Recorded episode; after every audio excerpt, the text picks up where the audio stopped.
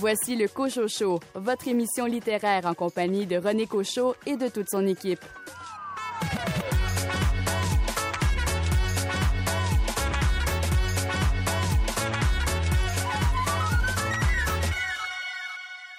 Ici René Cochot. Nous vous présentons cette semaine une édition spéciale consacrée à la littérature autochtone afin de souligner à notre façon le mois national de l'histoire autochtone.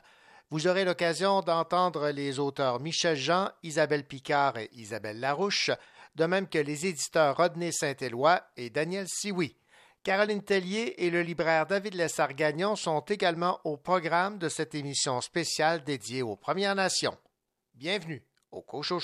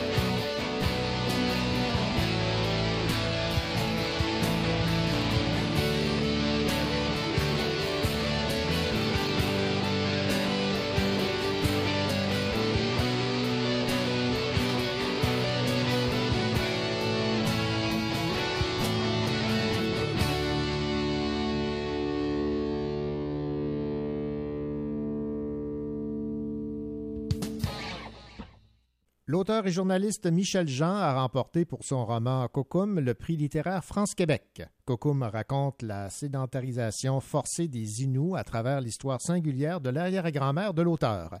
Raconté au jeu, le roman plonge dans la vie euh, d'Almanda Siméon, une blanche qui euh, choisira la vie nomade en épousant un Inou.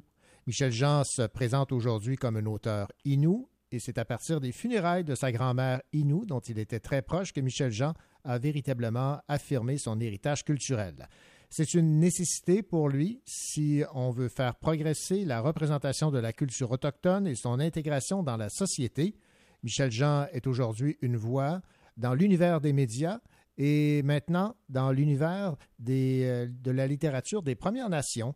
Et nous avons en ligne Michel Jean. Nous sommes très heureux de l'avoir pour cette spéciale sur la littérature des Premières Nations, littérature autochtone. Michel Jean, bonjour. Bonjour, René. Michel, bravo dans un premier temps pour euh, toute cette euh, gloire qui euh, est attachée à ce roman Cocum qui, je le disais, a remporté le prix littéraire France-Québec, de même que d'autres titres. Parlez-nous un peu, dans un premier temps, Michel, de, de, ce lien avec cette communauté Inou. Merci, René. C'est gentil, mais en fait, moi, je, fais partie de, des nombreux Autochtones qui ont grandi à l'extérieur de leur communauté. Alors, j'ai grandi donc dans une famille où euh, on parlait pas beaucoup de, tout l'héritage autochtone. On vivait en ville.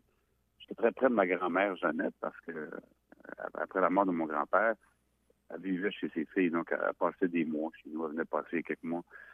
Et donc, moi, je me sentais très près d'elle. Puis, je posais toujours plein de questions, mais grand-mère ne voulait pas toujours répondre. Mm-hmm. Puis, je la comprends aujourd'hui avec le recul. Sur le coup, je ne comprenais pas pourquoi.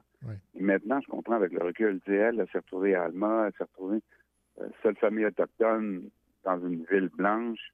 C'était pas un titre de gloire à l'époque. Donc, elle a voulu se mêler le, plus possible, elle voulait pas sortir de là. Donc, il n'y avait pas ce réflexe-là de parler. Mais moi, ça a toujours été présent et j'ai vraiment toujours eu plein de questions. Et c'est vraiment, comme vous l'avez dit tantôt, vraiment à son décès que j'ai pu euh, me reconnecter avec le reste de la famille, le côté inou de la famille. Bon, c'est pas parce que vous aviez peur d'être jugé ou par pudeur que vous n'aviez pas jusqu'à tout récemment parlé là, de vos origines inou, c'est que vous vous demandiez quelle était la, part d'inou en vous? Ben, moi, jeune, j'en parlais pas au travail parce que euh, dans notre métier, euh, à l'époque où moi j'ai commencé à travailler, c'était plus quelque chose de négatif. C'était pas quelque chose dont on pouvait nécessairement se vanter. Euh, vous avez travaillé longtemps à la salle de nouvelles, vous faites encore donner l'expression une histoire d'Indien, ça n'intéresse personne.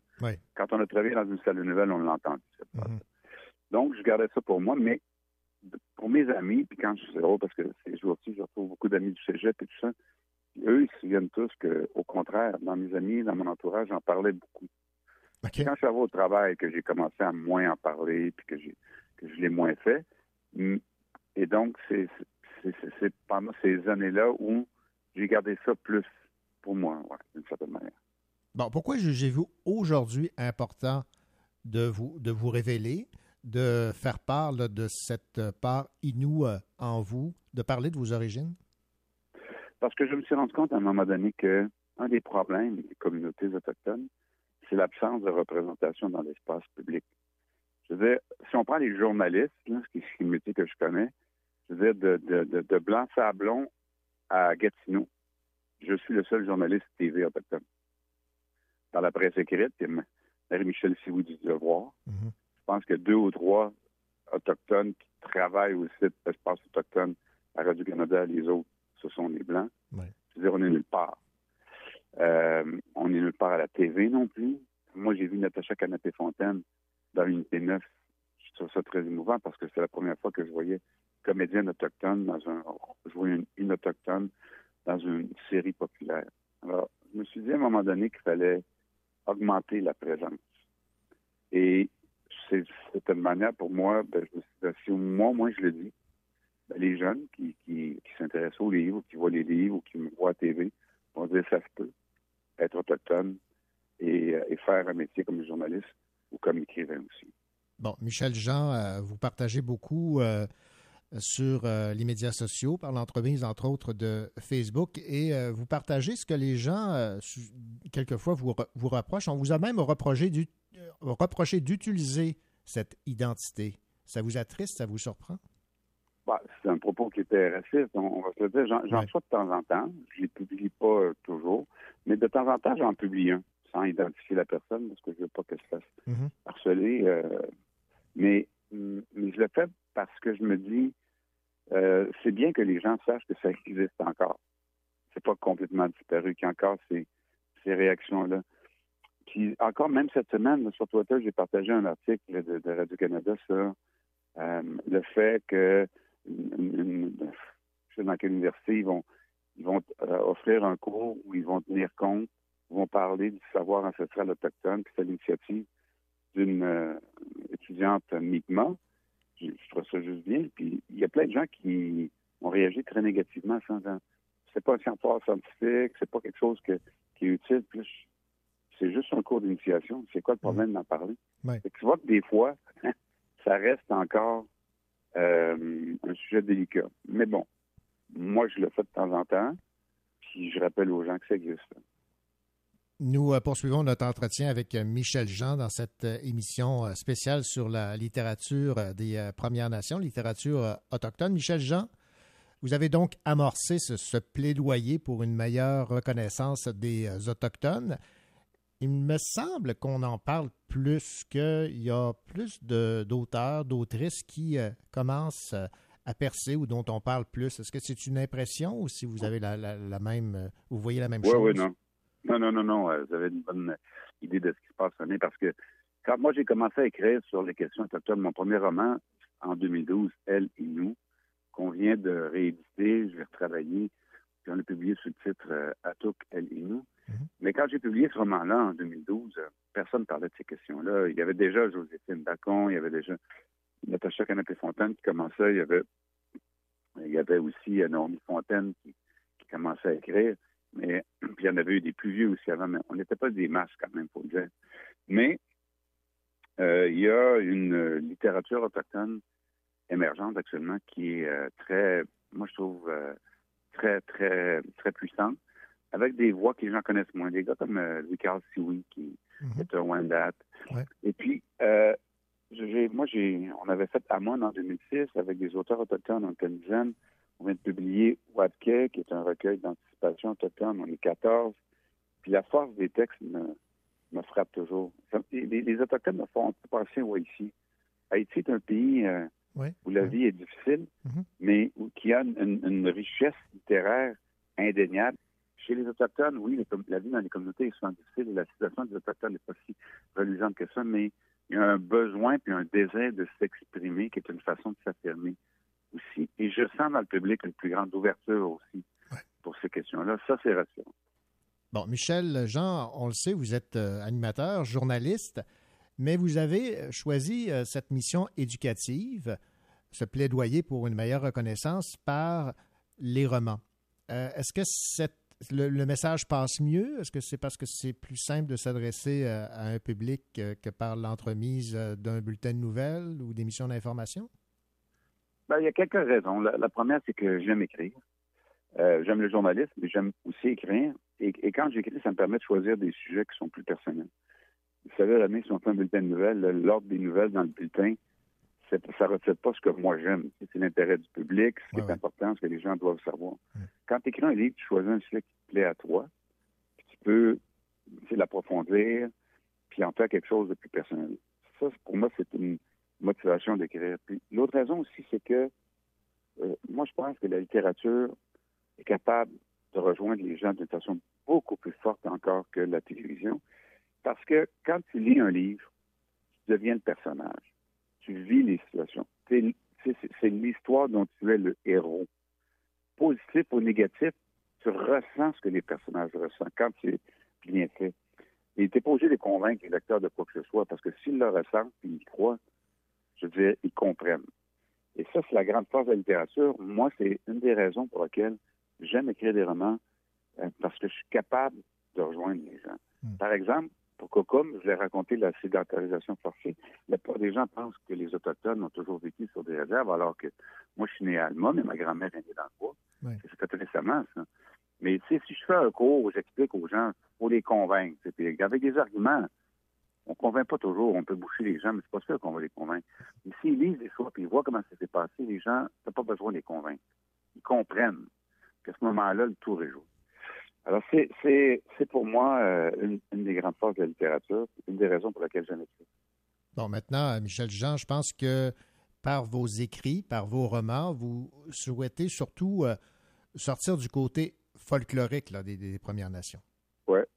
Ben, absolument. Je veux dire, moi, ça, ça me choque un peu quand les gens disent, comme Coco a un bon succès en Europe, des fois, oh, les gens disent, fait bien, hein, les Européens, les plus.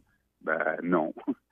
Quand je parle avec euh, les journalistes allemands et français, eux, ce qui les intéresse, c'est l'autodétermination des peuples, les droits des Autochtones, la gestion de la forêt. Ils me posent des questions très actuelles. Ils ne posent pas, ils, parlent pas de totem et de choses comme ça. Puis je le sens aussi beaucoup chez les jeunes au Québec. Ces questions-là sont, sont, sont actuelles, puis touchent beaucoup la jeunesse. Puis je dis souvent à mes patrons, je dis que vous devriez en parler plus je suis autochtone parce que vous cherchez à rejoindre les jeunes, mais les jeunes, ça les intéresse plus que vous le pensez. Et moi, dans mes romans, je veux dire, euh, je n'ai pas toujours écrit sur le territoire non plus. Comme oui, euh, c'est parce que l'histoire passe par là. Mais j'ai écrit un roman qui s'appelle Tsunami, où le personnage est un journaliste autochtone. Puis euh, ça se passe avec les tigres tamouls dans la jungle du Sri Lanka pendant le mm. tsunami. On n'est on est pas dans les plumes. Puis mon prochain roman, qui va s'appeler Tiotiake, qui va se passer à Montréal, raconte l'histoire des Autochtones qui vivent en milieu urbain aujourd'hui. Alors, la littérature autochtone, elle est variée. Certains écrivent ça, comme Naomi Fontaine, sur la réalité des réserves, des communautés, etc. Moi, des fois, je parle du territoire, des fois, je parle d'aujourd'hui. Ou Carl oui, lui, va parler de, façon déjantée de la vie sur les réserves avec les côtés beaux et moins beaux. C'est une littérature qui est variée parce qu'il y a plusieurs voix. Et si on prend la peine de la lire et de la découvrir, on va s'en rendre compte assez facilement. On va terminer, Michel Jean, avec euh, cette euh, nouvelle qui euh, veut que votre roman sera adapté au petit écran. Alors, le journalisme, l'écriture et la télé, c'est une autre façon d'intéresser les gens à cette réalité. Oui, puis quand le producteur m'a acheté les droits, donc, de cette acquisition des droits de, de Cocom pour l'adaptation soit télé, soit cinéma, ils m'ont demandé veux-tu faire un film avec ça ou une série? C'est sûr qu'un film, c'est le fun parce qu'on va se dire, tu sais, faire la tournée des festivals de films dans le monde, aller à Venise, aller dans l'Ouest, c'est intéressant. Mm-hmm. Mais moi, ce qui me préoccupait, c'était plutôt l'impact que ça aurait pour les Québécois, mais aussi d'abord pour les Autochtones. Un film, c'est un one-shot deal pour les gens. Tu le vois, puis à Noutachcoin, il n'y en a pas de cinéma. les gens vont le voir sur leur, TV ou vont le voir euh, sur leur ordinateur, tandis que si on le fait à la TV, cette histoire-là va rejoindre les gens dans les communautés, puis tout le monde va la voir à ce moment-là. Et pour les Québécois, l'avantage de la série sur le film, c'est que ça s'est jamais fait une série encore avec un point de vue québécois, un euh, point de vue autochtone. Et, euh, et va raconter ça. Puis moi, je pense que c'est une histoire qui a le potentiel, euh, comme le livre, pour rejoindre un, grand public québécois, puis marquer les esprits. Et, la même manière que les gens sont sont touchés par le roman, ben ils vont l'être, je pense, par, euh, par euh, la série. Là, ça, je trouve que c'est c'est vraiment le fun. Puis pour les jeunes Mastoyash aussi, je trouve que c'est une belle aventure quand ça va se faire parce que ça va aussi leur permettre de raconter leur histoire. Celle de Mastoyash, mais aussi des autres autochtones parce que, vous savez, moi, j'ai utilisé l'histoire de ma famille, mais c'est pas l'histoire de ma famille que je vais raconter, c'était l'histoire des autochtones. C'est celle des Inuits, mais c'est aussi celle des Atikamekw, c'est celle des Mi'kmaq, c'est celle c'est l'histoire d'à peu près tous les Autochtones du Québec que ça raconte. Puis c'est un pan d'histoire que les gens au Québec ne connaissent pas. Nous, dans nos livres d'histoire, ça commence en 1534 avec la rue de Jacques-Cartier. Ça faisait 15 000 ans qu'il y avait des gens qui vivaient sur ce territoire-là. Eux aussi ont l'histoire. Voilà. Michel Jean, ça a été euh, vraiment un plaisir de jaser avec vous pour euh, cette édition spéciale du Cochocho sur euh, la, la, littérature des Premières Nations des Autochtones. Et j'aimerais que vous terminiez cette entrevue en nous euh, saluant dans votre euh, en languinou. Ben. Salut, merci et à bientôt. merci, Michel Jean. merci, René.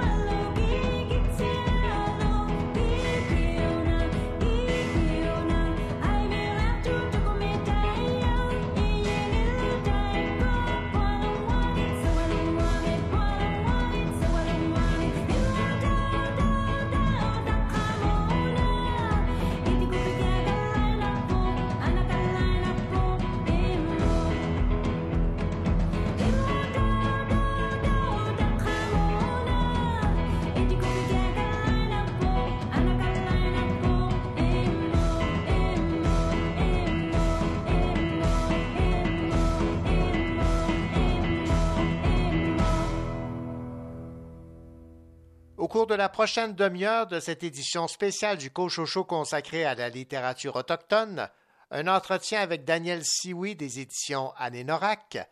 Caroline Tellier nous parle d'un classique de la littérature autochtone, Chasseur au harpon, et un entretien avec l'autrice Isabelle Larouche.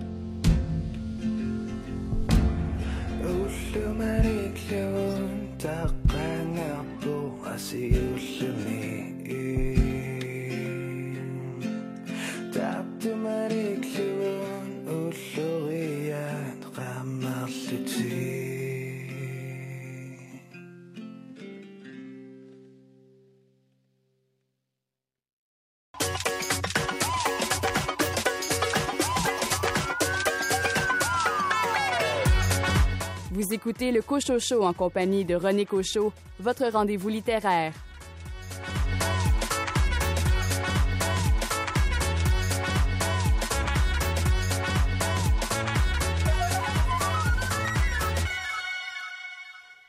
Poursuivons au Cochocho notre édition spéciale sur la littérature autochtone en parlant de la maison d'édition Anénorac. Cette maison d'édition autochtone est dédiée à la littérature des Premières Nations et nous avons en ligne Daniel Siwi qui est euh, cofondateur. Monsieur Siwi, bonjour. Bonjour à vous.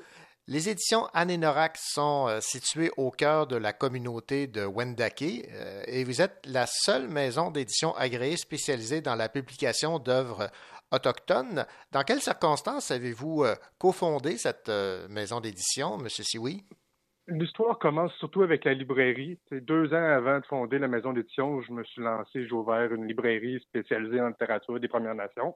On reste dans le thème. Mm-hmm. Puis c'est là que je me suis rendu compte vraiment qu'il manquait un lieu où il manquait une maison pour publier vraiment les auteurs des Premières Nations quand j'ai ouvert il y a 12 ans, la littérature autochtone n'était pas ce qui est maintenant. Il y avait à peu près pas d'auteurs. Il y en avait eu un peu, euh, un, peu par-ci, par-là, mais pas de place vraiment dédiée. Puis c'est là qu'est venue l'idée d'essayer de, de partir de ma maison d'édition. Ça a été fait très naïvement, en connaissant vraiment rien du métier. mais on pense toujours que tout est facile et ça va bien aller, mais en fin de compte, le monde du livre, c'est quelque chose d'assez compliqué que j'apprends, même dix ans après, j'ai l'impression d'être encore vraiment un novice. Mm-hmm. Mais je commence tranquillement à prendre ma place. J'ai fait ça naïvement. Si j'avais pas, si j'avais plus pensé, je pense pas que je m'aurais lancé. bon, ben, heureusement, vous n'avez pas trop pensé, vous avez foncé et ça, ça, ça a résulté donc dans une maison d'édition qui a maintenant plus de, de 10 ans. Euh, elle, a beaucoup évolué, là. Ah, vraiment. C'est pas. En tout cas, j'ai l'impression que maintenant, on peut peut-être vraiment se dire une maison d'édition. Ça m'a pris longtemps avant de me dire que je pouvais peut-être être un éditeur et me comparer aux autres maisons d'édition québécoises que je voyais plus peut-être sur un piédestal, mais là, j'ai l'impression que on peut peut-être, peut-être se comparer à eux. ben, moi, moi, je vais le faire. vous pouvez vous, vous comparer. Est-ce que entre 2010 et 2021, ça a changé dans le sens où maintenant, ce sont les auteurs autochtones qui vous approchent? Vous n'avez plus à chercher cette littérature, elle vient à vous. Est-ce qu'on en est rendu là?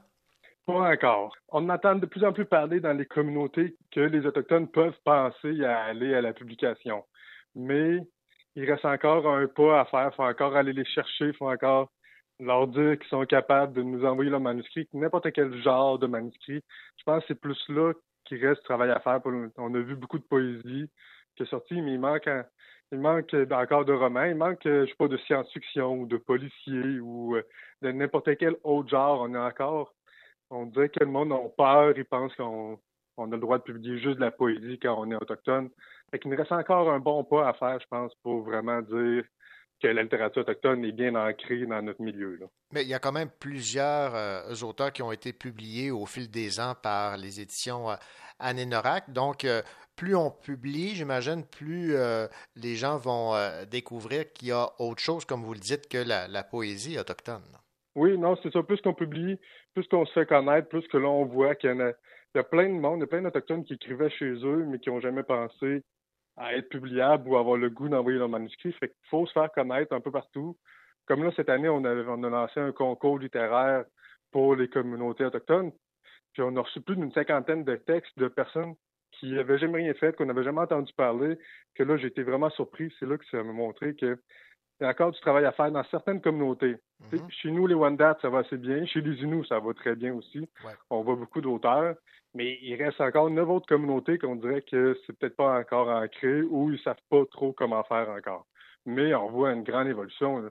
Il y a dix ans, je pense que personne pensait qu'on peut avoir une littérature à nous. Et maintenant, tout le monde commence à croire, puis on voit que dans les 10, 15, 20 prochaines années, on va peut-être avoir euh, une vingtaine ou une trentaine de nouveaux auteurs sans problème. On est en juin et il y a la thématique Je lis autochtone. Est-ce que je me trompe ou il y a une ouverture là, envers cette littérature de la part des, des Québécois, des Québécoises? Ah, vous ne trompez pas du tout. il y a vraiment une grande ouverture dans les peut-être 4-5 dernières années. c'est fou comment l'évolution de la mentalité des Québécois a évolué vraiment dans le passé de les Autochtones sont là, mais on sont, comme nos voisins qu'on parle pas trop. Hein? Vraiment, on veut vous connaître, on veut connaître votre culture, on est vraiment intéressé parce que vous pouvez apporter à notre à la communauté québécoise. En tout cas c'est le jour et la nuit de quand j'ai ouvert euh, la librairie pour la maison d'édition. Le monde, c'est il y a 10 ans, il y avait encore beaucoup de questions, c'est peut-être pas de, beaucoup de préjugés. Maintenant, c'est des questions curieuses. Le monde veut en connaître plus. C'est ça qui, hmm. est vraiment étonnant, qui a évolué dans le temps. En si peu de temps, en 10 ans, on voyait, il y a 10 ans, le monde ne connaissait rien, puis il y a beaucoup de préjugés. Maintenant, c'est, on vient vous voir, on est content, vous apporter. C'est, fou comment ça a évolué, puis on est vraiment heureux de ça. Je pense qu'on a peut-être fait, euh, on a peut-être aidé un peu à ça. C'est sûr qu'avec tout ce qui se passe, des journalistes en parlent beaucoup plus mm-hmm. que dans le temps aussi. On se rend compte qu'on n'est pas juste, les communautés, c'est pas juste, euh, je sais pas, la boisson ou les affaires négatives. on peut apporter plein de choses positives qu'on ne voyait pas, qu'on n'entendait pas parler il y a 10 ans. Donc, je pense que c'est ça. On, peut, on voit un peu plus le côté positif des Premières Nations. Oui, il faut sortir aussi, je pense que ça euh, fait partie du mandat des éditions Anénorac, sortir du, l'aspect folklorique là, de, de, cette, euh, de ces nations. Ah oui, ah oui, ah oui. Puis même pour nous à l'intérieur, tu vu que beaucoup de monde, on a perdu, mettons, notre culture, notre histoire, les, grands-parents n'étaient plus là pour en parler. Donc même que nous, on se nourrissait du folklorisme en pensant que c'était ça, notre histoire, c'était ça, notre culture. Mais c'est pas le cas. Fait que même de notre côté à nous, on a besoin de réapprendre une bonne partie de notre culture. Aussi, quand j'étais jeune, euh, j'ai été élevé avec euh, l'Indien à cheval dans le cowboy, puis ça fallait en pensant que c'était ça, mm-hmm. ma culture, parce que j'avais personne pour l'enseigner. C'est grâce aux livres, en lisant, en faisant des recherches, que là, j'ai appris un peu plus c'était quoi être un Wendat. Donc, c'est ça aussi l'importance du livre, c'est ça qu'on veut amener parmi les Québécois, mais parmi les Autochtones aussi. Bon, lorsque vous avez lancé euh, les éditions Anénorac, vous l'avez mentionné, là, vous ne soupçonniez pas dans quoi vous vous embarquiez. Onze ans plus tard, vous êtes quand même heureux et fier du mandat, euh, de la réussite? Euh, oui, ben oui, toujours, c'est ça. Je suis pas quelqu'un qui se satisfait vraiment dans la vie, fait que je vois toujours ce qui pourrait être mieux puisqu'on pourrait plus faire, mm-hmm. mais je pensais pas être rendu là. Euh, mettons, même il y a 3-4 ans, quand média, notre distributeur nous a approché pour nous diffuser, je ne le croyais pas vraiment. Je pensais pas qu'on était au niveau pour être avec un distributeur de ce calibre-là, de calibre de du média. je suis toujours surpris, je pense que c'est pas ça. Je suis toujours surpris du peut-être du succès ou de la visibilité qu'on peut avoir. J'ai l'impression, je sais pas, c'est peut-être mon côté euh, que je doute tout le temps de moi, mais je suis toujours surpris. c'est comme, c'est pas, je pense que même dans 20 ans, je vais être surpris d'être encore là puis d'avoir fait euh, tout ça.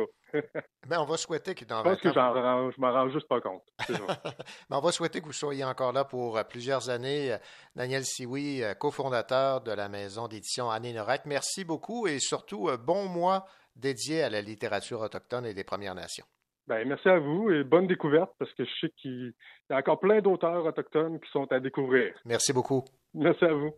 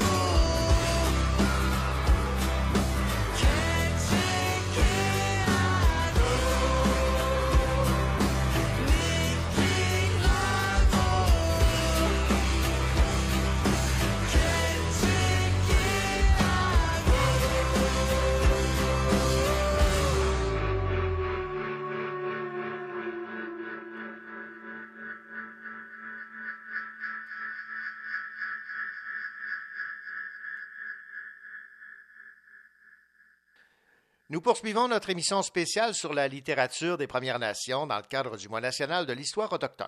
Paru il y a 50 ans, Chasseur au harpon est considéré comme le premier roman en Inuktitut jamais publié. Le roman nous plonge dans la réalité d'une communauté encore préservée de l'intrusion de la modernité, surtout à travers la traque symbolique d'un ours et le dur apprentissage d'un jeune garçon. On découvre le combat que ces hommes et ces femmes doivent livrer pour survivre. Notre chroniqueuse Caroline Tellier parle de ce roman qui a été republié par les éditions du Boréal. Ce livre est un chef-d'œuvre, un incontournable que je vais partager et que je vais relire. Cette édition contient le récit de Marcosi Patsok, une postface de l'auteur et aussi une note des traducteurs. Caroline, je vous vois souvent très enthousiaste par rapport à certaines lectures et là, euh, celui-ci est on ne peut plus évident. Vous avez été vraiment happé par ce roman, un véritable coup de cœur, c'est ce que vous me disiez. Quelle histoire que celle de Kamik, le jeune chasseur de harpons. Une épopée, tout simplement. L'action se déroule au nord, très au nord, dans un environnement très hostile. Aucune végétation, que de la neige et des bêtes. Un ours polaire malade et agressif est l'élément déclencheur du récit. Kamik, un jeune Inuit, chasser cet ours avec un groupe de chasseurs de sa communauté. Et Kamik rencontrera plusieurs dangers.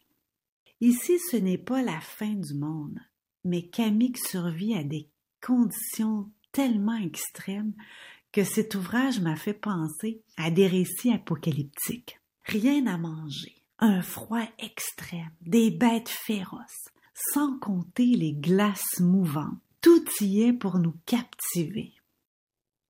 Caroline Chasseur au harpon, c'est aussi, vous me disiez, une leçon d'histoire.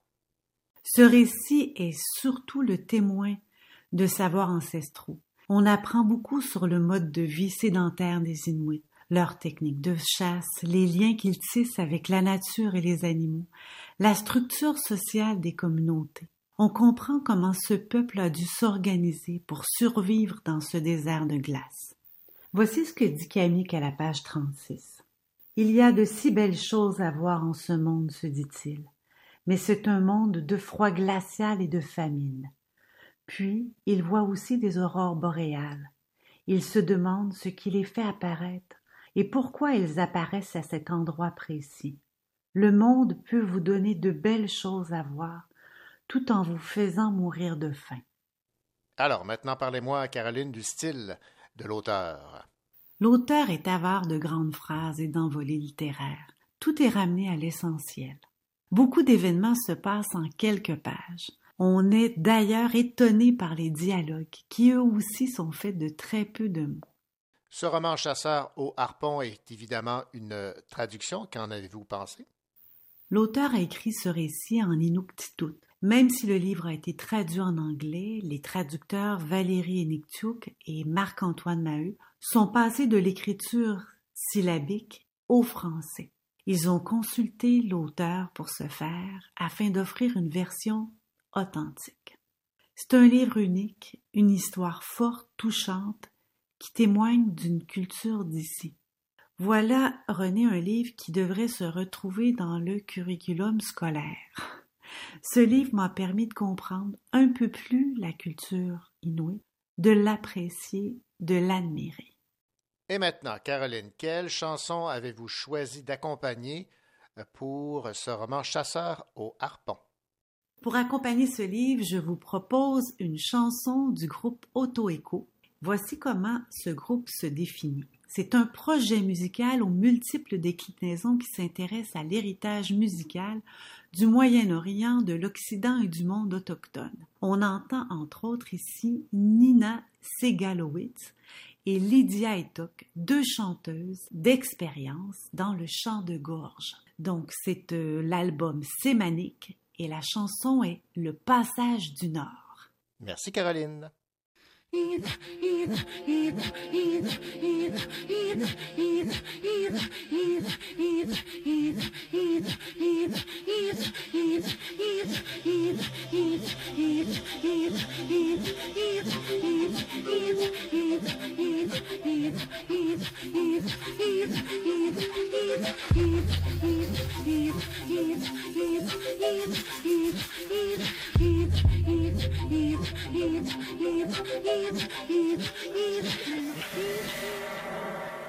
mình sẽ nhau yêu mình và cách nghe anh lời mình nhung bao vật và mình đã cảm thấy tình kinh cầu mời đi vào là vật và vật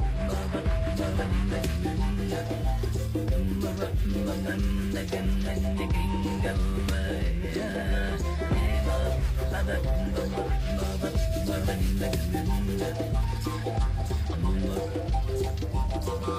baby.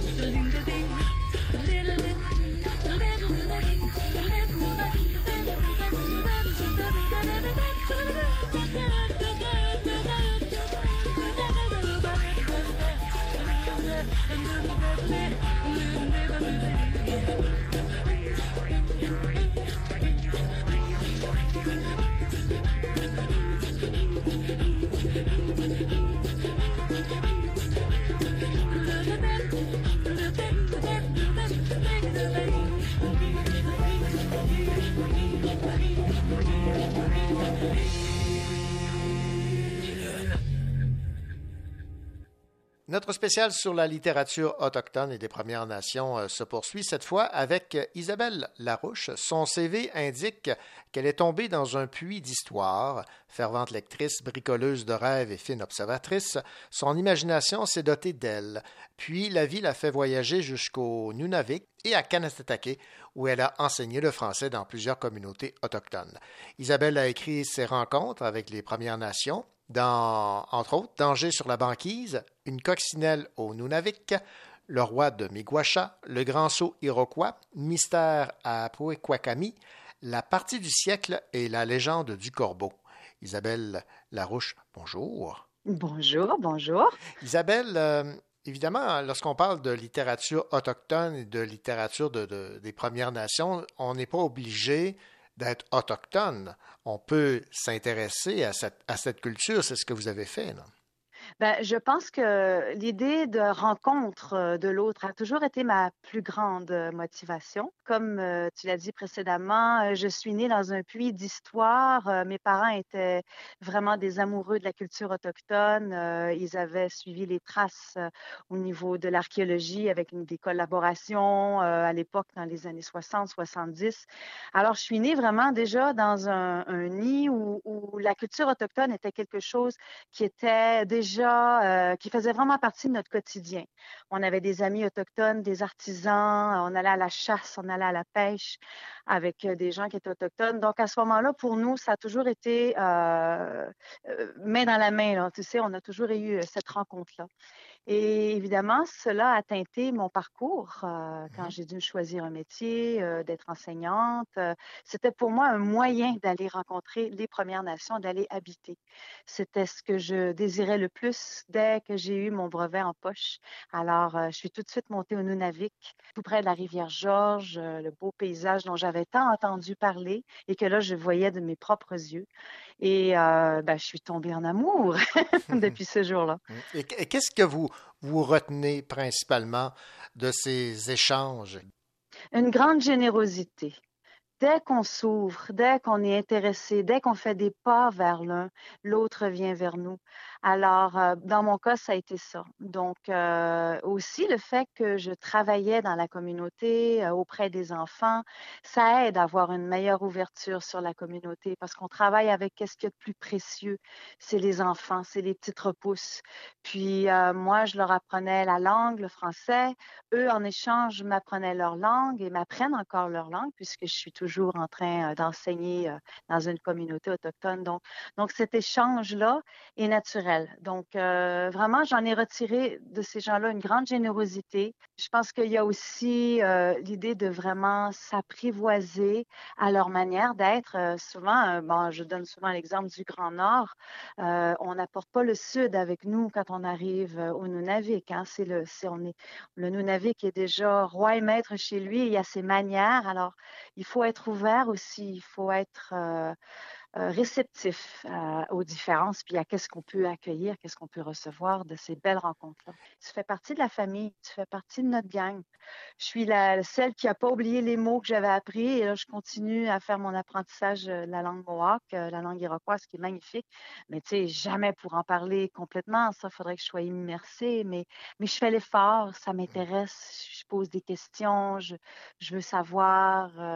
et ça, je pense qu'ils aiment qu'on s'ouvre. Hein?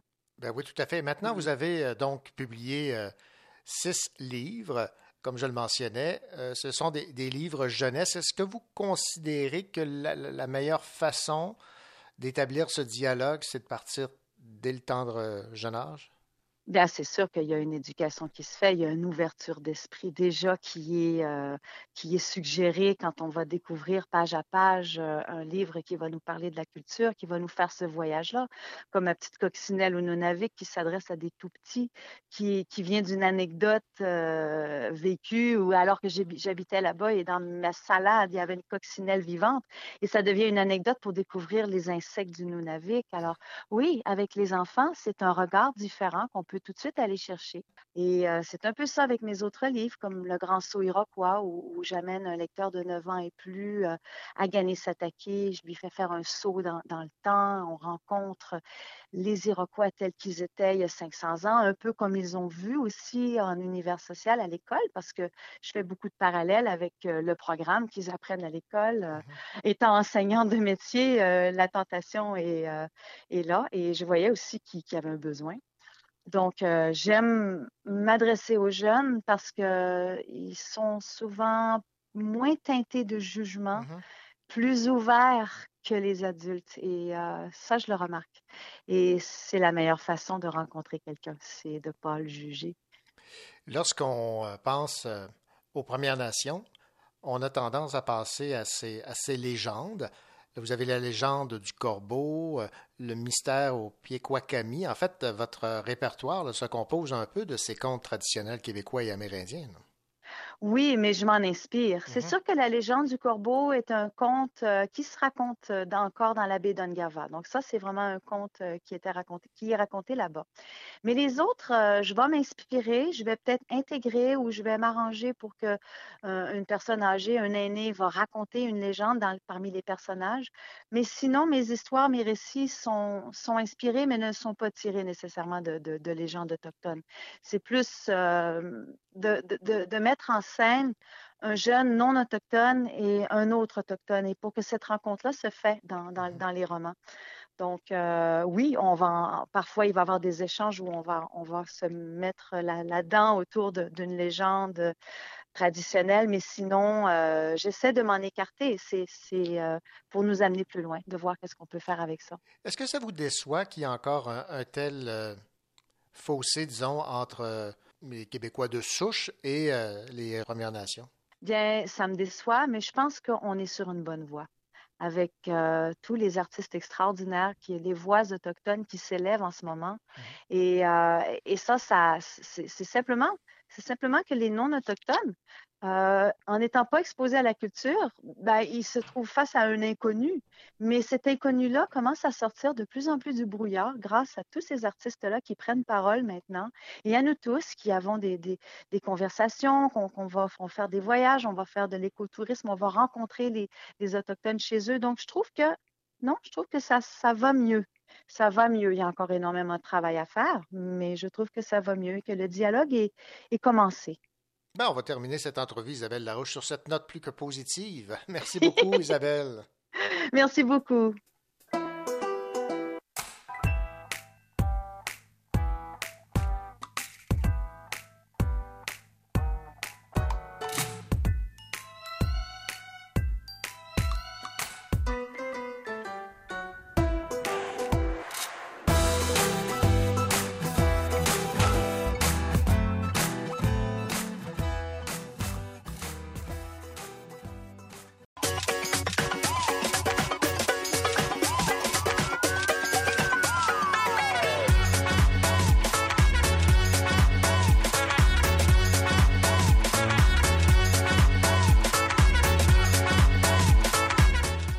Voici la deuxième heure du Cochocho.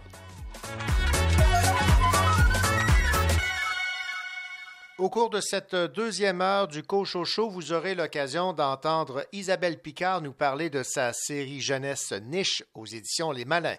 David Lessard-Gagnon s'est intéressé à la bande dessinée C'est le Québec qui est né dans mon pays de Emmanuel Dufour. Et Rodney Saint-Éloi nous parle de la littérature autochtone aux éditions Mémoire d'Encrier. Bonne deuxième heure.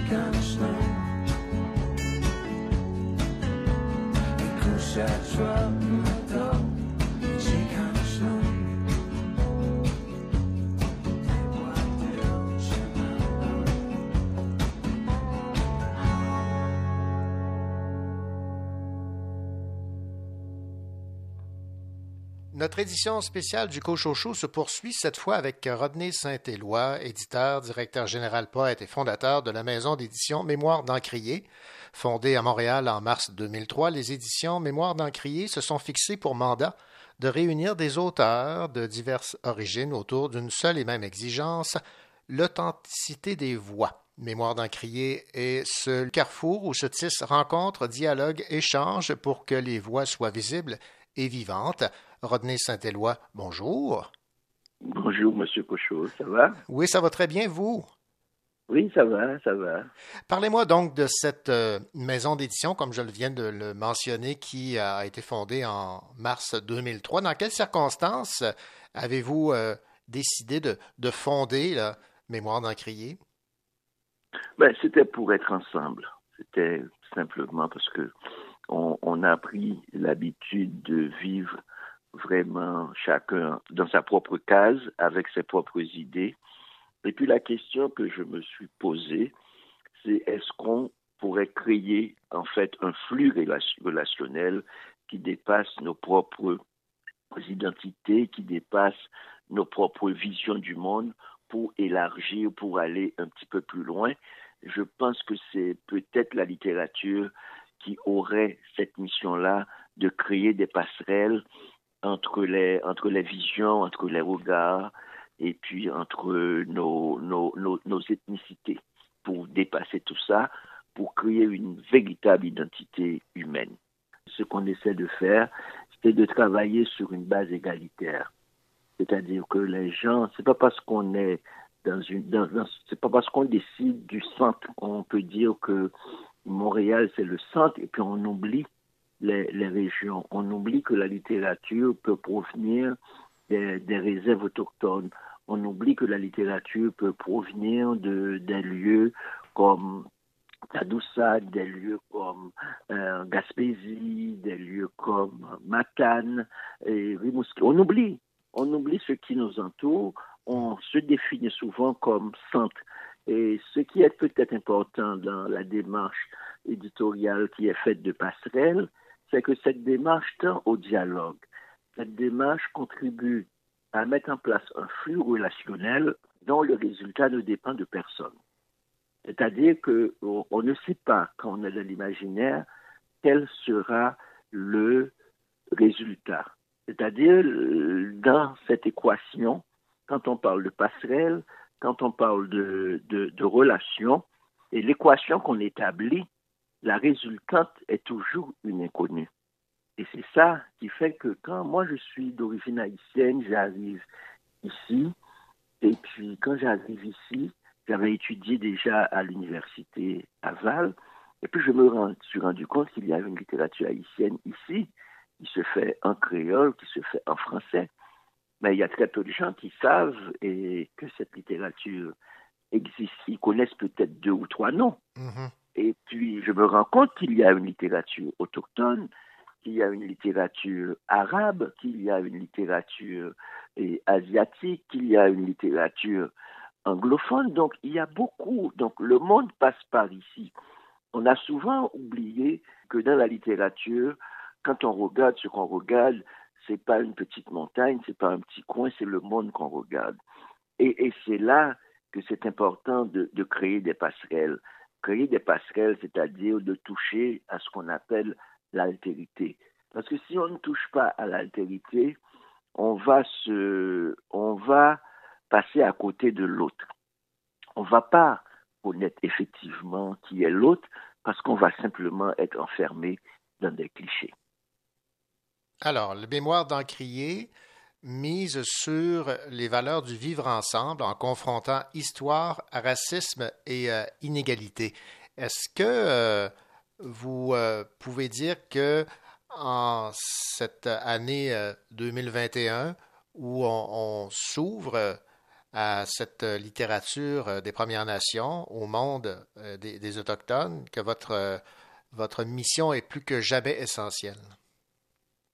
Eh la mission, est, elle est essentielle et j'aime beaucoup quand vous parlez de, des questions autochtones parce qu'en juin, il y a le mouvement Je lis autochtone. Mm-hmm. Et c'est intéressant parce qu'il y a euh, un grand mouvement Je lis québécois. Et là, on pense qu'il y a un mouvement qui dit simplement Je lis autochtone. C'est vraiment créer de la visibilité sur les littératures autochtones. Et, et, cette littérature autochtone dans sa, diversité. Et je pense que c'est une littérature qu'on ne connaît pas du tout. Donc, pour des raisons historiques, pour des raisons idéologiques, pour des raisons politiques. On ne connaît pas cette littérature, donc on ne connaît pas ces peuples autochtones, on ne connaît pas ces langues autochtones. Donc il y a clairement dans la démarche d'altérité qui se passe ici au Québec et au Canada, une revendication, pas seulement une revendication, parce qu'on parle beaucoup de Joyce, on parle beaucoup des questions hautement politiques, des questions de justice sociale qui sont tout aussi importantes, mais je pense que le combat doit être fait à tous les plans. Ce pas seulement en, en, réclamant, en fait, en réclamant une justice politique, mais je pense qu'aussi en réclamer la dignité dans la, par la littérature, c'est aussi une lutte importante. Donc je pense que quand on dit aujourd'hui en juillet autochtone, ça veut dire, M. Couchot, que être autochtone veut dire être humain. Être autochtone veut dire qu'on va participer à la construction de la société dans laquelle nous vivons ensemble. Parlons maintenant, M. Saint-Éloi, de ce livre qui euh, vient tout juste de, paraître, qui euh, tend à démontrer là, euh, vos efforts pour faire connaître le, peuple autochtone, les gens des Premières Nations. Le livre a pour titre Une blanche chez les Inuits. Parlez-moi de, ce livre qui, paraît au bon moment, en ce mois dédié là, aux Premières Nations, aux Autochtones. C'est un livre d'une Québécoise, José Maillot. Il s'appelle Chouchaï au pays des Inuits. C'est un livre vraiment important pour nous, en fait pour plusieurs raisons. D'abord, je vais vous parler de José Maillot.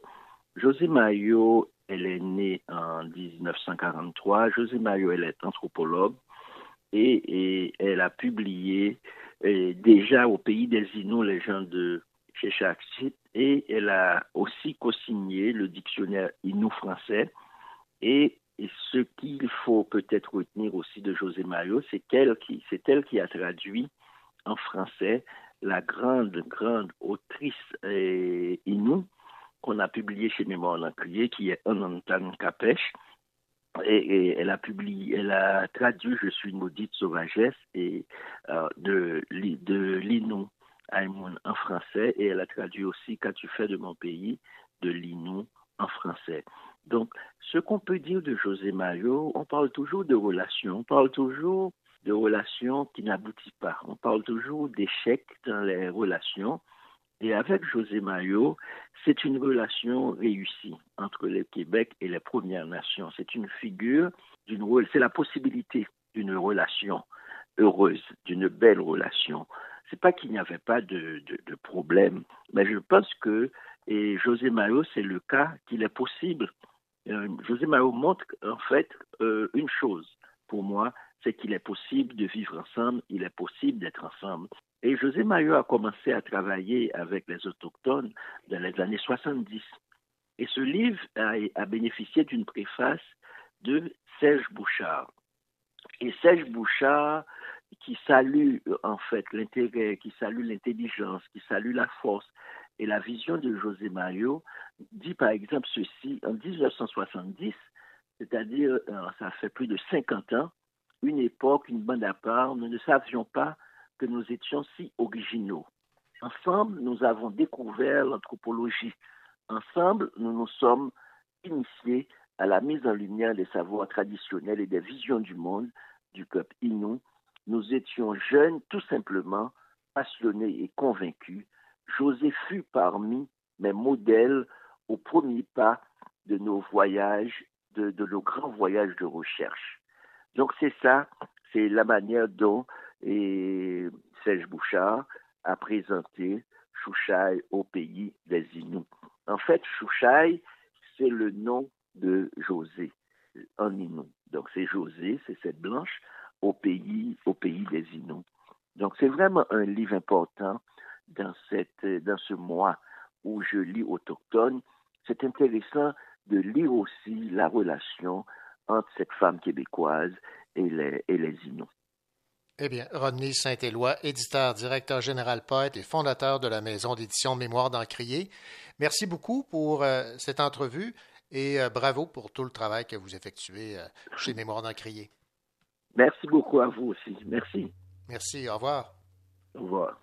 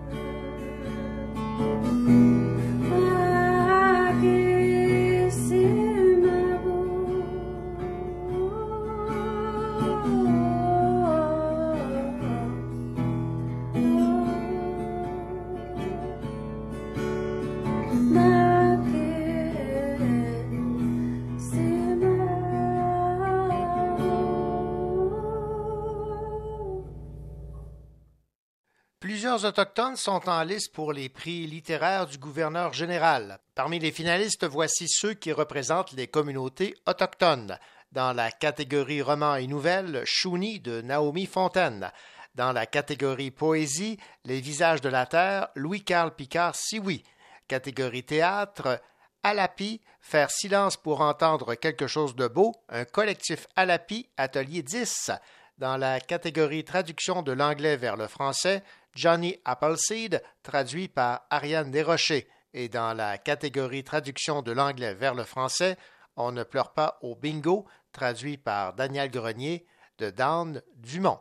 Dans quelques instants, au Cochocho pour cette dernière demi-heure de cette spéciale sur la littérature des Premières Nations, vous aurez l'occasion d'entendre Isabelle Picard qui signe une série jeunesse qui a pour titre Niche aux éditions Les Malins. Et David Lessargagnon s'est intéressé à la bande dessinée C'est le Québec qui est né dans mon pays de Emmanuel Dufour.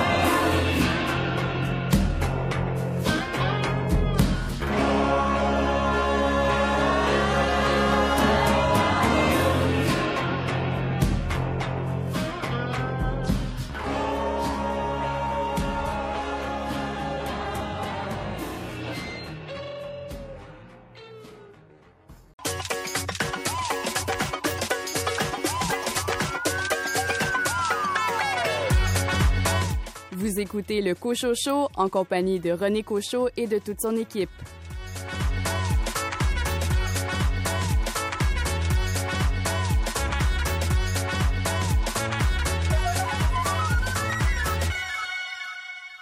Isabelle Picard signe un premier roman jeunesse aux éditions Les Malins qui a pour titre Niche. L'ethnologue Wendat raconte le quotidien de jeunes autochtones qui vivent en communautés éloignées dans Niche, le nord et le sud. Les lecteurs suivent les allées et venues de Héloïse et de Léon, deux jumeaux Inuits qui vivent à Matimécoche. L'autrice Isabelle Picard s'est donnée pour mission de mieux faire connaître les réalités et les enjeux des premiers peuples du Québec, et ce, loin des stéréotypes. Et nous profitons évidemment de cette publication dans le cadre de notre spécial sur la littérature des Premières Nations pour nous entretenir avec Isabelle Picard. Isabelle Picard, bonjour. Bonjour, quoi? Quoi, oui, quoi. Isabelle, euh, ça vous a fait plaisir, je pense, de vous lancer dans la littérature jeunesse? Ça, vous sort un peu de vos écritures un peu plus euh, sérieuses, entre guillemets? Ah oui, absolument. Oui, de mes écritures, euh, soit plus scientifiques comme mm-hmm. ethnologue ou encore comme chroniqueuse. Euh, j'ai travaillé longtemps dans différents médias, à la presse notamment. et puis, ben, la littérature jeunesse permet vraiment de s'évader, permet de, à quelque part, de communiquer avec, avec la, la jeune fille en moi. Mhm. Euh, me permet évidemment, comme c'est un roman qui se passe dans le Nord, ben, de, de communiquer avec ce territoire-là, d'aller à la rencontre d'un territoire qui est, qui est inconnu, d'un univers qui est, qui, est, qui est, pour la fois inconnu de, la plupart euh, des Québécois, des Canadiens. Euh, donc, euh, une belle liberté. Donc, vraiment une évasion pour moi qui était nécessaire, qui était importante. Et c'est une façon aussi idéale d'initier les, les jeunes au peuple des Premières Nations aux, aux Inuits parce que, en quelque sorte, ils sont là avec aucun préjugé au départ. Oui, absolument, c'est ça. C'est que euh, le livre s'adresse aux 10-14 ans environ. Mm-hmm. C'est un âge où on, bâtit sa personnalité, ses perceptions du monde, la reconnaissance de l'autre, etc. Euh, puis je me dis, ben, pourquoi pas utiliser justement ce créneau-là euh, de développement de, de, l'être humain pour ouvrir des perspectives, pour aller à la rencontre de ceux dont on ne parle jamais. Euh, on parle un peu des Inuits, on les voit un petit peu à la télé, on voit bon, certaines choses, mais jamais on va se, se, rendre sur leur territoire, puis encore moins à Matinekosh, qui est le village Inou le plus nordique, qui est situé à près de 1000 km de Montréal, pour vous donner une idée. Mmh. C'est à côté de la ville de Shefferville. Donc, on est vraiment, vraiment là dans le nord. Euh, un, territoire qui est magnifique. Et ce que j'ai voulu faire, finalement, c'est de permettre une rencontre avec des gens qui vivent différemment, entre autres à cause du territoire, mais à cause de leur histoire de vie aussi. Euh, puis de permettre aux, aux, enfants et aux adolescents qui vont lire ce livre-là de découvrir autre chose, puis de s'ouvrir à une autre réalité qui est vraiment différente de la leur. Bon, niche, le titre est bien choisi. Je pense qu'il y a deux significations qu'on peut donner là, à niche. Oui, tout à fait. Donc, niche en inou, ça veut dire deux. Mhm. Donc, déjà, ça rappelle les jumeaux, ça rappelle bon, cette espèce de dualité euh, nord-sud, euh, goffé, bon, etc. Mais niche, c'est aussi la façon d'être autochtone. Euh, c'est un petit mot qu'on se dit entre nous, c'est niche, t'es niche. Donc, c'est cette façon d'être avec notre humour qui est particulier, avec notre vision du temps aussi qui est peut-être plus euh, plus singulière, plus, particulière, plus lente. Euh, donc, avec nos, traits culturels qui sont particuliers. Donc, vraiment, c'est pour ça que j'ai choisi ce, titre-là. Je pense qu'il nous représente bien et qui représente bien euh, les deux jumeaux dont il est question dans l'histoire. Bon, Isabelle Picard, avant d'explorer quelques-uns des, thèmes traités dans ce premier livre d'une série, Niche, ce qu'on voit finalement, c'est que les préoccupations des jeunes Inuits, là, ça ressemble beaucoup à nos préoccupations à nous. Ben oui, absolument. Mhm. Oui, oui, parce qu'un un adolescent, ça reste un adolescent. Là. Euh, mes deux personnages principaux, ils ont, ils ont 13 ans, donc vraiment euh, les premiers les premiers amours, par exemple, les premiers amours, les, les premiers euh, l'amitié, la mm-hmm. l'importance de la famille. Euh, on découvre son histoire aussi, l'histoire. Bon, peu importe qui on est, à un moment donné, on va se poser des questions sur son peuple d'origine, évidemment. Donc là, à travers leur grand-mère qui va leur raconter hein, l'histoire de leur communauté, de leur peuple, ils vont découvrir toutes sortes de choses, puis ils vont commencer à s'intéresser euh, à des, certaines injustices. Il va y avoir une maladie aussi dans la famille qui va venir bouleverser leur monde. Donc, ce sont des choses que peuvent vivre n'importe quel adolescent. Donc, pour moi, c'était important de, montrer, oui, des différences, euh, étant donné le territoire, la façon de vivre, le fait d'être autochtone aussi, bon, etc. Il y a mm-hmm. des différences, bien sûr, mais il y a plein, plein de points communs. Ce sont des jeunes qui s'amusent, qui vont au skidoo. Euh, je veux dire, ils écoutent des, games de hockey le samedi soir. Donc, tu sais, il, y, a, plein, plein de points communs. Puis, c'est important pour moi de rattacher parce que je veux créer une rencontre à travers ce livre-là. Bon, vous l'avez mentionné, là, il y a deux des éléments dans votre réponse, la motoneige et le hockey. Parlez-moi de l'importance, de la symbolique de l'aréna au village, parce que ça en dit beaucoup. Oui, oui. Ben, l'aréna, elle est, elle est euh, en fait dans, dans, la réalité, parce qu'évidemment, c'est un roman, mais qui est basé sur une certaine réalité. Pour moi, c'est important quand mm-hmm. même. Euh, il y a à, à, Matimekouche, à Shefferville, il y a eu pendant longtemps des, des mines de fer qui ont été là. Et, et, dans les années 80, quand les mines de fer ont fermé, euh, il y avait plein d'habitations qui avaient été bâties pour les travailleurs. Il y avait bon, l'aréna qui avait été bâtie, il y avait un hôpital, il y avait différentes choses. Et quand la mine a fermé, les propriétaires de la mine ont décidé de raser la plupart des maisons, même si les Inuits qui étaient là, qui étaient juste à côté, en, en avaient besoin parce qu'il y a une crise du logement au niveau autochtone. Euh, et, quand, quand, a été le temps de, de, vouloir raser l'aréna, le détruire, ben, les Inuits se sont mis devant en disant non, non, là, vous touchez pas à l'aréna, laissez-nous au moins ça. Mmh. Donc, ça, c'est un symbole qui est très, très fort et ils ont réussi. Donc, ils ont réussi à conserver cette aréna-là. Euh, un aréna qui bon, oui, on, va faire des, équipes de hockey, mais c'est une très, très petite communauté. Donc, on ne peut pas avoir les catégories comme dans le Sud, le, 2A, puis le, A, puis plein de catégories différentes. C'est pas possible. Donc, souvent, les jeunes vont se regrouper 9-12 ans, puis ils vont faire une équipe, même s'ils ne sont pas nécessairement au même niveau. Euh, mais c'est quand même intéressant d'évoluer pour un plus jeune avec des plus vieux, puis etc. Euh, donc, le symbolisme de l'aréna, il, est quand même fort. C'est une espèce de prise de position en disant, ben là, non, laissez-nous au moins ça. Puis, le sport est, quand même important pour les Premières Nations. Euh, on a, de tout temps, on a bougé. Si on regarde chez les Iroquois, il y avait, il y avait la crosse. On a toujours quand même bougé. Puis la sédentarité forcée, la mise en réserve, a fait en sorte qu'on pouvait plus. Puis je pense que un symbole comme celui-là, le hockey, le Nord, etc., euh, vraiment, il y a plein de programmes qui existent dans, plusieurs communautés au niveau du hockey notamment. Donc, c'est vraiment, vraiment euh, important pour les jeunes. Puis, je voulais, c'est un lien aussi avec le Sud. Euh, je, voulais, je voulais le mentionner, je voulais le noter, je voulais qu'il y ait ça dans, l'univers de, Léon notamment, le, personnage masculin principal. Bon, parlons maintenant des différents thèmes qui sont abordés parce que c'est pas très très loin de nos préoccupations, nous, francophones. Je vais vous citer ici en page 43. Moi, je ne parle pas beaucoup le Naskapi, mais je le comprends. J'ai été élevé surtout en français avec ma mère et en inou avec mon père. Chez nous, on commence une phrase en inou et on la termine en français, même si ma mère n'aime pas beaucoup ça. S'il y a des langues qui sont à, protéger, comme nous cherchons à protéger notre langue française. Mm-hmm.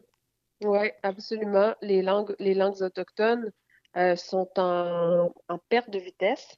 Euh, on, dit que d'ici 2020, euh, je pense, 2025, pardon, il restera une dizaine de langues bien parlées au Canada. Donc, c'est quand même très peu. Mm. il y a beaucoup de travail qu'on doit faire. Il y a beaucoup de travail qui a été entrepris quand même dans les dernières années. Mais c'est intéressant de voir quand on se promène dans les cours d'école, notamment dans les communautés Inuits, euh, les gens vont parler en inou, mais on va entendre beaucoup de mots en français, les nouveaux mots, ordinateur, euh, euh je sais pas, littéraire, bon, peu importe, les, nouveaux mots technologiques. Euh, il y a beaucoup d'efforts qui sont faits, comme je le disais. Puis pour moi, c'est important dans ce livre-là d'avoir des phrases en mm-hmm. pour montrer un peu la réalité. Évidemment, le livre ne pouvait pas être en Inou. Personne n'aurait pu le lire, ben, à part les bien sûr. Mais, mais c'est important de, de, présenter cette langue, cette langue-là aux Québécois, euh, aux gens qui vont, aux francophones qui vont lire le livre, déjà. Euh, c'est une espèce de prise de position que j'ai fait à travers ça aussi. Mm. Puis c'est une, une, un hommage que j'ai fait à la langue Inou aussi, à ceux qui l'ont conservée puis qui la, qui la parlent encore aujourd'hui. Et, et, je me suis rendue à Matinécoche il y a une vingtaine d'années, c'était vraiment ça. Hein. Les jeunes parlaient un petit bout Inou, un petit bout français. Euh, euh la communauté de Kawashikamak est collée, c'est une communauté qui est Naskapi, qui est une autre nation. Et ils sont collés. Alors souvent, on a comme... Et eux parlent anglais et Naskapi. Donc, on a les quatre langues qui se parlent. C'est merveilleux. C'est merveilleux d'entendre tout ça. Euh, des jeunes qui sont qui sont polyglottes, c'est magnifique et j'ai voulu un peu rendre hommage à, ça à travers le livre. Nous poursuivons notre entretien avec euh, Isabelle Picard qui signe Niche, le Nord et le Sud aux éditions Les Malins, roman euh, jeunesse. Autre chose qu'on constate, qu'on découvre, c'est la, réalité évidemment du monde scolaire. Et là, je vais vous citer ici en page 47. L'école semble un peu vide ces jours-ci. Tout le monde est parti à la chasse de février, la chasse au caribou, entre autres. Ça, on n'a pas ça ici euh, au Québec. Non, non, c'est différent. En effet, euh, ce sont euh, souvent il y, a, des semaines culturelles qu'on appelle goose break ou dépendamment d'où on est, mais la plupart des, nations autochtones nordiques vont organiser des semaines comme ça. Et, la plupart des gens vont partir, ils vont carrément même fermer l'école dans certains cas. Puis, ils vont partir avec leur famille en forêt pour aller à la chasse à l'oie ou à la chasse au caribou, bon, peu importe. Et, ça, c'est vraiment important pour eux parce que ça permet de conserver les traditions, euh, ça permet de, de, de, reconnecter avec le territoire. Ça, donc, c'est vraiment, vraiment un, un aspect qui est, qui est, important, puis oui, qui est différent. Mais au-delà de ça, je voulais aussi démontrer que l'école là-bas, c'est pas comme ici.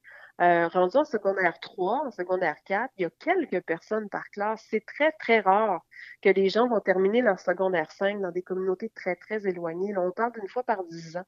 Donc, c'est vraiment, euh, il peut rester une personne une fois de temps en temps en secondaire 5, puis parfois, il n'y en a même pas. On doit venir au sud pour compléter ses études secondaires. Alors, je voulais, je voulais démontrer cette réalité, cette réalité-là qui, qui est différente, qui n'est pas moins bonne, qui est juste une autre façon de faire les choses, euh, beaucoup plus de connexion avec le territoire, euh, euh, avec donc la chasse. Il y a plusieurs, plusieurs gens qui font qui, qui vont à la trappe aussi, donc qui font différentes choses un peu plus traditionnelles. Euh, et je voulais aussi le démontrer parce que c'est une réalité qui existe. on est, comme je le disais, à 1000 km euh, de, Montréal, donc c'est quand même assez, assez important. Isabelle Picard, j'ai trouvé très habile le fait que vous utilisiez la grand-mère, Kokum, pour euh, expliquer euh, un peu des, pans de, l'histoire du peuple Innu et de ce que les Blancs, entre guillemets, euh, leur ont fait vivre. Je vais vous citer ici en page 67, ça illustre bien là, cette chose. L'un des scénarios que j'imagine met en scène un moustachu grisonnant à lunettes rondes du gouvernement qui vient nous annoncer que notre village doit être déplacé encore une fois parce que des prospecteurs ont trouvé un gisement de pétrole dans notre sol. Oui, oui. Ça, ça, devient obsessif un peu, hein? ça, ça marque. Ça marque, c'est vrai, euh, mais cette communauté-là en particulier a été déplacée plusieurs fois. Les Naskapi, c'est la même chose euh, à cause des bandes du, fer notamment. Puis ce qu'il faut savoir, c'est que toutes les, toutes les réserves autochtones, parce que c'est le terme qu'utilise le gouvernement fédéral, même si on n'aime pas ça, même si on aime mieux dire communauté, mm-hmm. euh, la terre, ça reste une terre de la couronne. Donc, ça ne nous appartient pas. Euh, moi, par exemple, j'ai une maison à Wendake, ma communauté. La maison m'appartient, mais pas la terre. Donc, si demain matin, on, découvre un gisement de pétrole sur ma terre, puis qu'on dit bye bye bye, ben, il, faut, il, faut, il faut que je me déplace. Donc, c'est un peu ce qui s'est passé dans le cadre de ces communautés-là. Quand on a découvert le minerai de fer, que c'est extrêmement riche en fer, ben, on a déplacé la communauté à plusieurs reprises euh, à l'intérieur de, quelques dizaines d'années. Donc, à chaque fois, il y a une espèce de... On a beau dire qu'ils sont nomades ou semi-nomades, il y a quand même un traumatisme. Là, il était déjà installé. Et, c'est le gouvernement qui va, qui les pousser de fois en fois. Et, j'ai voulu que, justement, Héloïse et Léon découvrent cette histoire-là euh, qui fait partie de, de, la vie des Inuits, notamment de cette région-là en particulier. Ouais. Et euh, il y a déjà une suite de prévues. Je pense que vous avez entamé ou le, processus est bien, euh, amorcé de la suite? Oui, je viens de, tout juste de commencer. J'ai mon scénario en tête. Euh, donc, une suite qui va se passer dans un milieu beaucoup plus urbain, dans une communauté autochtone aussi. Mais on parlait tout à l'heure de, d'Autochtones, pas d'Autochtones, mais d'adolescents qui vivent les mêmes choses. Ben mm-hmm. justement, ces deux jeunes-là vont vivre un déménagement, comme d'autres adolescents le font, entre une ville et la campagne, par exemple, ou autre, au Québec. Et ça va être cette espèce de choc-là d'arriver dans une nouvelle réalité euh, socioculturelle, euh, une nouvelle réalité urbaine. Donc, j'ai bien hâte euh, à d'écrire la suite. J'ai vraiment une, une belle idée. J'espère que ça va, ça va poursuivre l'intérêt, ça va garder l'intérêt des lecteurs. Isabelle Picard, ça a été euh, un réel plaisir de discuter euh, avec vous donc de ce premier roman d'une euh, série qui a pour titre Niche. Le tome 1 a pour titre Le Nord et le Sud. C'est publié aux éditions Les Malins. Merci beaucoup et bravo. C'est vraiment une, réussite, ce, roman jeunesse. Merci, ça m'a fait un grand plaisir.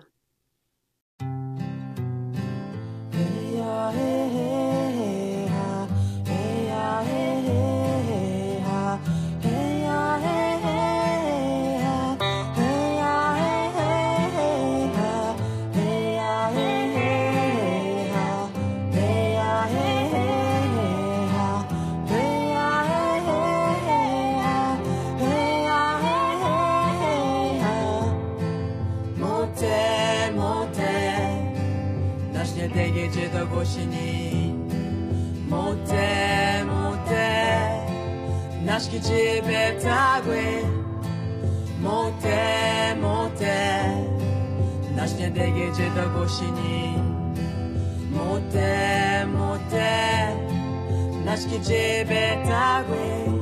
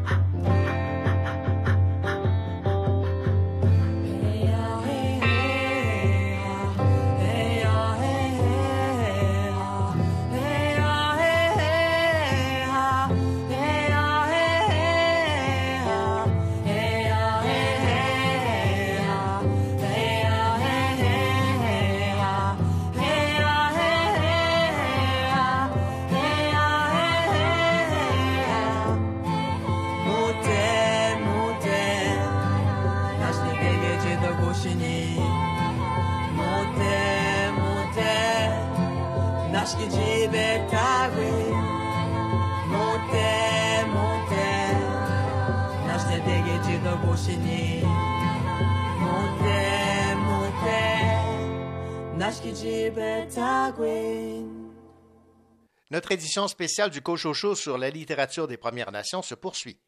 Emmanuel Dufour a eu l'idée de décliner son sujet de recherche de thèse en bande dessinée. Sa BD a pour titre C'est le Québec qui est né dans mon pays. L'objectif de cette bande dessinée est d'inviter les Québécois et les Autochtones à une introspection. Emmanuel Dufour a rencontré des Autochtones dans le monde entier, des Maoris, des Touaregs, mais aussi des Mohawks, des Atikamekw et des Cris du Canada. Notre chroniqueur BD et libraire à la librairie Appalache à Sherbrooke, David Lessargagnon, nous parle de cette magnifique bande dessinée de Emmanuel Dufour, publiée par la maison d'édition Éco-Société. Le sous-titre est vraiment euh, super à propos. Carnet de rencontres, effectivement. Euh, dans cette bande dessinée d'Emmanuel Dufour, elle nous raconte en fait un processus très personnel de prise de conscience de sa relation à elle en tant qu'individu, canadienne, française, avec les Premières Nations elle va nous raconter donc sa démarche pour aller à la rencontre, elle, des Premières Nations, pour euh, pallier à sa prise de conscience de son inconnaissance, en fait. En fait, pour l'anecdote, qui est l'étincelle de cette histoire, c'est que Dufour est, une, femme qui a voyagé beaucoup, rencontré euh, plein de nations partout dans le monde, que ce soit en Afrique, en Amérique du Sud ou en Asie, avec qui elle a échangé. Et euh, lors d'un séjour en Nouvelle-Zélande, elle est dans une famille maori et une jeune fille, la jeune fille chez qui elle habite, lui demande Mais dis-moi, Emmanuel, chez toi, c'est qui les Premières Nations? Emmanuel Dufour s'est retrouvé devant euh, le constat euh, atterrant qu'elle ne le sait pas. mhm. qu'elle n'est pas capable de répondre à cette question-là. Elle n'est pas capable de répondre de manière satisfaisante. Elle, va, elle sait que ce qu'elle va sortir, ce sont des clichés, puis que dans le fond, elle, méconnaît complètement les Premières Nations québécoises. Mhm. Et donc, partant d'un sentiment véritablement honteux, elle ressent une honte assez euh, virulente. Elle prend quand même euh, le taureau par les cornes, puis elle décide de pallier, donc d'aller à la rencontre de plein de gens pour parler, un, de, ce qu'elle ressent, puis de voir comment elle pourrait partir de là pour transformer, transformer ça en quelque chose de positif, en quelque chose qui devient effectivement une vraie rencontre. Et donc là-dedans, euh, on rencontre beaucoup de gens ça prend d'une certaine manière la forme d'un reportage, d'une certaine manière aussi du journal, de, bon, de carnet. Euh, elle va rencontrer, d'abord, on parle beaucoup, euh, elle parle à sa famille, par exemple, parce qu'elle va considérer comment elle, d'abord, a été mis en contact avec les Premières Nations en tant que québécoise francophone, comment euh, on lui a parlé des Premières Nations seulement, justement, effectivement, des termes folkloriques, fortement stéréotypés, des stéréotypes qui venaient d'ailleurs souvent d'ailleurs, par exemple de l'Europe. Euh, quand on pense à nos fictions, je sais pas moi, Yakari, euh, le personnage de bande dessinée là, euh, a quelque chose de super stéréotypé. Donc, les, Indiens ont des plumes. Elle réalise d'abord donc les limitations qu'elle-même a, puis va aller à la rencontre des Premières Nations pour discuter de ça. Et ça va être vraiment... C'est une réussite, tant qu'à moi, effectivement, cette démarche-là, à la fois personnelle, mais là, réalisée en tant que BD, puis qui nous est lancée, puis qu'on peut s'approprier aussi comme histoire. Il y a quelque chose de tout à fait euh, puissant là-dedans parce que euh, son sentiment de honte, par exemple, qui est tout à fait partagé par des personnes qu'elle va rencontrer là-dedans qui font partie des Premières Nations, qui font le même constat qu'elle, qu'au final, eux non plus, il n'y a pas de honte à y avoir, Emmanuel. Tu peux pas avoir honte de ne pas savoir quelque chose qu'on ne t'a pas enseigné. Mm-hmm. Puis nous non plus, on ne nous l'a pas enseigné, puis nous aussi, on vit avec une honte puissante. Euh, de pas savoir qui on est puis d'avoir perdu quelque chose. Et donc, les appels qu'il y a là-dedans à, une réconciliation, vraiment positive et vraiment, euh, et, vraiment lumineuse sont multiples. Donc, c'est vraiment le fun. C'est vraiment le fun de voir, euh, de, lire ça. Ça fait beaucoup resplendir, je trouve. De, euh, c'est un livre qui est absolument pas naïf, puis qui donne des constats tout à parfois très durs, sur les, les, pensionnats, puis qui fait pas l'économie d'aller là où, dans l'histoire où ça, où ça a fait mal, mm-hmm. où ces personnes ont été, ces peuples ont été trompés, puis on, a voulu les anéantir quand même, mais que malgré tout, cette espèce d'équilibre qui est abordé aussi là-dedans entre se souvenir, mais ne pas nécessairement porter le poids du passé, ou en tout cas ne pas l'intégrer euh, au niveau individuel, parce qu'effectivement, il n'y a personne ici, euh, actuellement, qui a pris ces décisions-là. On peut juste effectivement tenter de, bien vivre avec ce passé-là, mais on ne peut pas s'y attarder non plus. Il faut effectivement avoir une vision de l'avant, une vision où euh, les deux peuples vont pouvoir euh, euh, être debout, un à côté de l'autre, pour amener le Québec à quelque part de nouveau. donc, c'est super enthousiasmant, c'est super sensible, intelligent dans sa manière de, de, et précis dans sa manière de raconter la situation que, oui, les communautés québécoises francophones vivent, et les communautés, les différentes euh, communautés et nations euh, autochtones, comment ce désir-là, comment cette réconciliation doit avoir lieu? on peut pas, elle est incontournable. Mm-hmm. Euh, donc voilà, c'est le résultat d'un travail de doctorat, en fait, là, en, éducation que Emmanuel Dufour a fait, qui pointe dans la direction que pour atteindre cette réalisation, cette réconciliation, les Premières Nations doivent être, se sentir positives dans leur identité, et que pour récupérer cette identité-là et vivre cette culture de manière forte et positive, ils doivent avoir confiance en leur culture et que le meilleur moyen pour atteindre cette confiance culturelle, c'est que leur histoire soit enseignée et qu'ils s'enseignent eux-mêmes. De la même manière que les, Canadiens francophones l'ont fait il y a quelques décennies mm-hmm. en fondant les cégeps, en disant ben l'éducation va être publique puis contrôlée par un ministère qui, qui détermine quelles sont les valeurs, ben, tout ça. Donc, la même chose que les, Premières Nations puissent faire la même chose, puissent s'établir en tant que peuple. Et, euh, euh, et, voilà, fait que c'est un, c'est un livre superbe, euh, graphiquement magnifique, sur plusieurs régimes. Hein. il y a des trucs qui sont plus très réalistes, mais il y a des toiles aussi là, qui sont expressives, qui reviennent, qui sont des réitérations légèrement modifiées. C'est super intéressant de voir ça aller beaucoup de trucs super inspirants, beaucoup de, beaucoup de, beaucoup de positifs. Voilà. J'aimerais qu'on revienne sur euh, le choix du titre euh, ou du sous-titre, le carnet de rencontre d'Annie Cooney à Kiuna. Euh, Anikouni, là, ça fait partie de notre espèce de patrimoine euh, musical, là, mais euh, ce que je comprends, c'est que ça n'a rien à voir avec le Québec, non? Non, ben voilà, exactement. Euh, ce, euh, ce qu'on apprend, ce que moi j'ai appris là-dedans, c'est que Mhm. en fait, cette chanson-là, elle, elle vient pas des Premières Nations québécoises, ça serait quelque chose d'américain, une espèce de chant funèbre là, du, du Midwest. Euh, puis encore là, euh, qui n'est pas proche, là, on sent la déformation là, euh, Mhm. beaucoup. Puis effectivement, tu sais, quand on parle de l'appropriation culturelle, tu sais, ça, c'en est une. Pour moi, c'est un exemple tout à fait puissant. Quand j'avais cet âge-là, quand j'étais tout jeune, puis qu'on me faisait chanter ça, j'avais l'impression de devenir quelque chose comme une...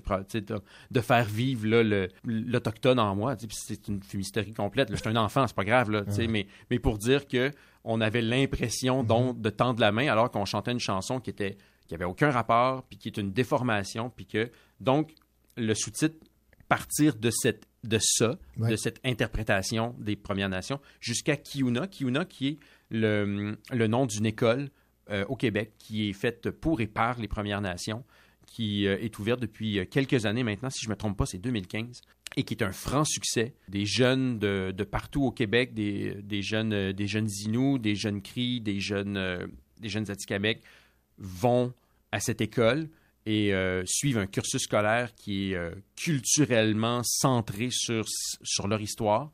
Et euh, leurs témoignages à eux, qu'on voit un peu là-dedans, sont tout à fait positifs et, euh, super intéressants à voir comment, effectivement, ce concept de sécurité culturelle s'incarne dans, dans la citation d'un jeune homme qui dit Hey, je me sens.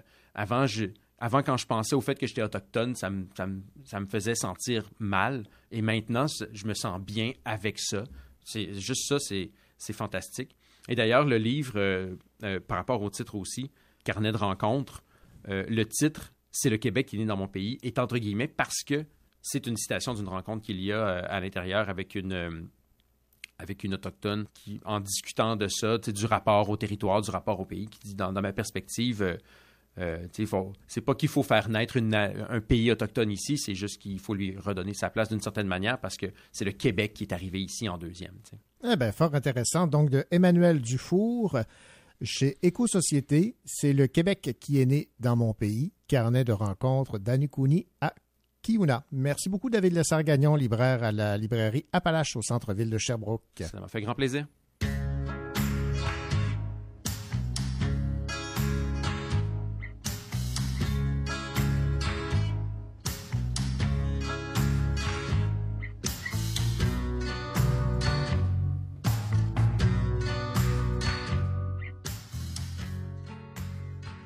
Vous avons présenté une édition spéciale du Cocho Show consacrée à la littérature autochtone.